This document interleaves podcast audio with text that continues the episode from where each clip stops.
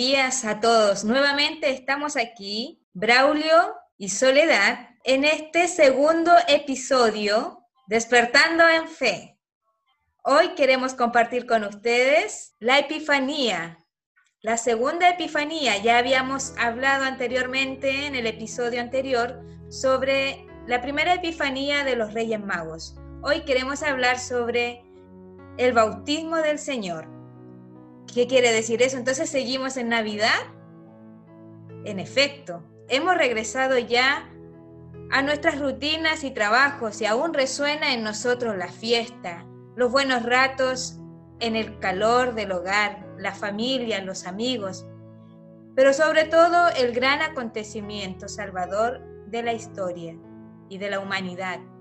Dios ha venido en persona a salvarnos, a darnos vida en plenitud de hecho, con la solemnidad del bautismo del Señor, que recordamos este domingo pasado, la Iglesia prolonga la Navidad una semana más, en continuación con la Epifanía de los Reyes Magos.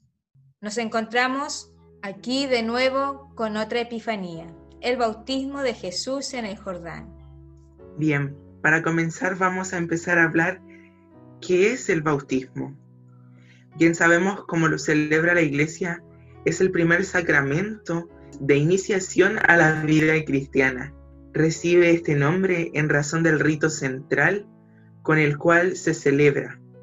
Bautizar significa sumergir en el agua. Quien recibe el bautismo es sumergido en la muerte de Cristo y resucita con él, como una nueva criatura. Se llama también baño de regeneración y renovación en el Espíritu Santo, e iluminación por el bautizado que se convierte en hijo de la luz. ¿Cuándo se celebra la fiesta del bautismo del Señor?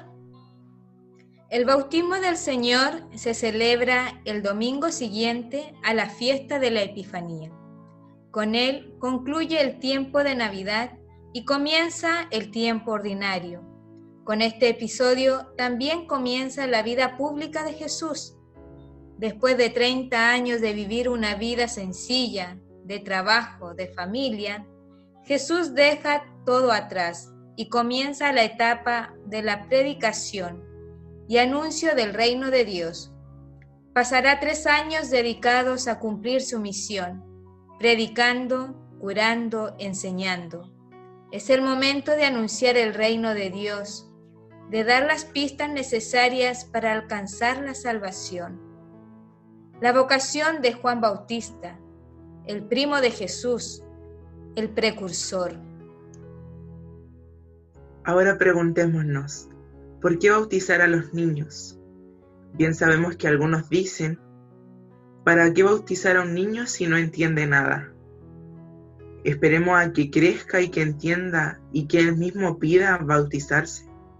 Pero esto significa no confiar en el Espíritu Santo, porque cuando bautizamos a un niño, él entra en el Espíritu Santo y el Espíritu Santo hace que crezca en el niño las virtudes cristianas que luego florecen. Siempre se debe dar a los niños esta oportunidad de tener dentro al Espíritu Santo que les guíe durante su vida. No olvidemos de bautizar a los niños dice el Papa Francisco. No lo tomemos solo como un mero trámite o por sentirnos o quedarnos bien con el sacerdote. Hagámoslo porque realmente queremos que nuestros hijos también reciban esta gracia especial. Es un regalo de Dios y viene a nosotros. Nosotros no tenemos que hacer nada más que abrirnos a esta gracia. Así que los invitamos a que no dejemos pasar esta oportunidad. Cuando vemos un niño pequeño, pues es un angelito, es un hijo de Dios también. ¿Qué nos dice la palabra de Dios en el domingo en donde celebramos el bautismo del Señor? Juan Bautista predicaba diciendo, Detrás de mí vendrá el que es más poderoso que yo. Yo ni siquiera soy digno de ponerme a sus pies para desatar la correa de sus sandalias. Yo los he bautizado a ustedes con agua, pero Él los bautizará con el Espíritu Santo. En aquellos días Jesús llegó desde Nazaret de Galilea y fue bautizado por Juan en el Jordán. Y al salir del agua, vio que los cielos se abrían y que el Espíritu Santo descendía sobre él como una paloma.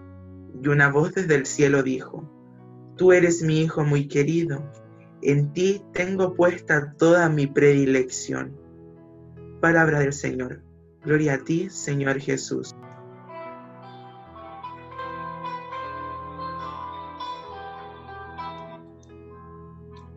La vida de los bautizados conlleva la exigencia y el compromiso de conservar y acrecentar esa santificación inicial. El don bautismal del Espíritu es un dinamismo destinado a asumir la libertad del hombre para conducirlo, con su generoso y esforzado consentimiento, a una gradual transformación en hombre espiritual y perfecto, hasta alcanzar, como dice San Pablo, la madurez que corresponde a la plenitud de Cristo. Eso nos dice Efesios 4:13. El bautismo nos pone en camino hacia la perfección del amor, vale decir, implica la vocación a la santidad. Así lo enseña la Iglesia. Todos los fieles de cualquier estado o condición están llamados a la plenitud de la vida cristiana y a la perfección de la caridad. Y esta santidad suscita un nivel de vida más humano, incluso en la sociedad terrena. ¿Cuánto mejor andaría el mundo si nosotros respondiéramos sin desmayo a esa vocación para la que fuimos bautizados? No es para nosotros solos la gracia recibida. La iglesia necesita una fuerte conmoción que impida a sus miembros instalarse en la comodidad, el estancamiento y la tibieza. No podemos quedar al margen del sufrimiento de los pobres, y de los que viven y mueren sin Dios. Necesitamos que cada comunidad cristiana se convierta en un poderoso centro de irradiación de la vida en Cristo. Esperamos un nuevo Pentecostés que nos libre de la fatiga, la desilusión, la acomodación al ambiente, una venida del Espíritu que renueve nuestra alegría y nuestra esperanza. Invitación de Aparecida. ¿Qué nos dice el Papa Francisco sobre el bautismo? Proponemos ocho ideas del Papa Francisco acerca del bautismo para que podamos meditar. El bautismo se recibe una sola vez, pero se testimonia todos los días. Es vida nueva que hay que compartir. El sacramento del bautismo exige la elección de vivir como hijos de la luz y caminar Mediante el bautismo nos convertimos en criaturas nuevas y en hijos adoptivos de Dios. El bautismo es la puerta de la fe y de la vida cristiana. No privéis a los niños de la oportunidad de recibir el bautismo. Nadie merece el bautismo, que es siempre un don para todos, adultos y recién nacidos. Si somos fieles a nuestro bautismo, difundiremos la luz de la esperanza el bautismo es el inicio de la esperanza, esa esperanza de Dios y podremos transmitir a las generaciones futuras razones de vida. El bautismo es un signo eficaz de renacimiento para caminar en novedad de vida. Algunas curiosidades sobre este bautismo y sobre la historia que esto conlleva es que el río Jordán significa el que baja. Nace en las montañas del Antilíbano, en las laderas septentrionales del monte de Hermón y desemboca en el mar de Galilea.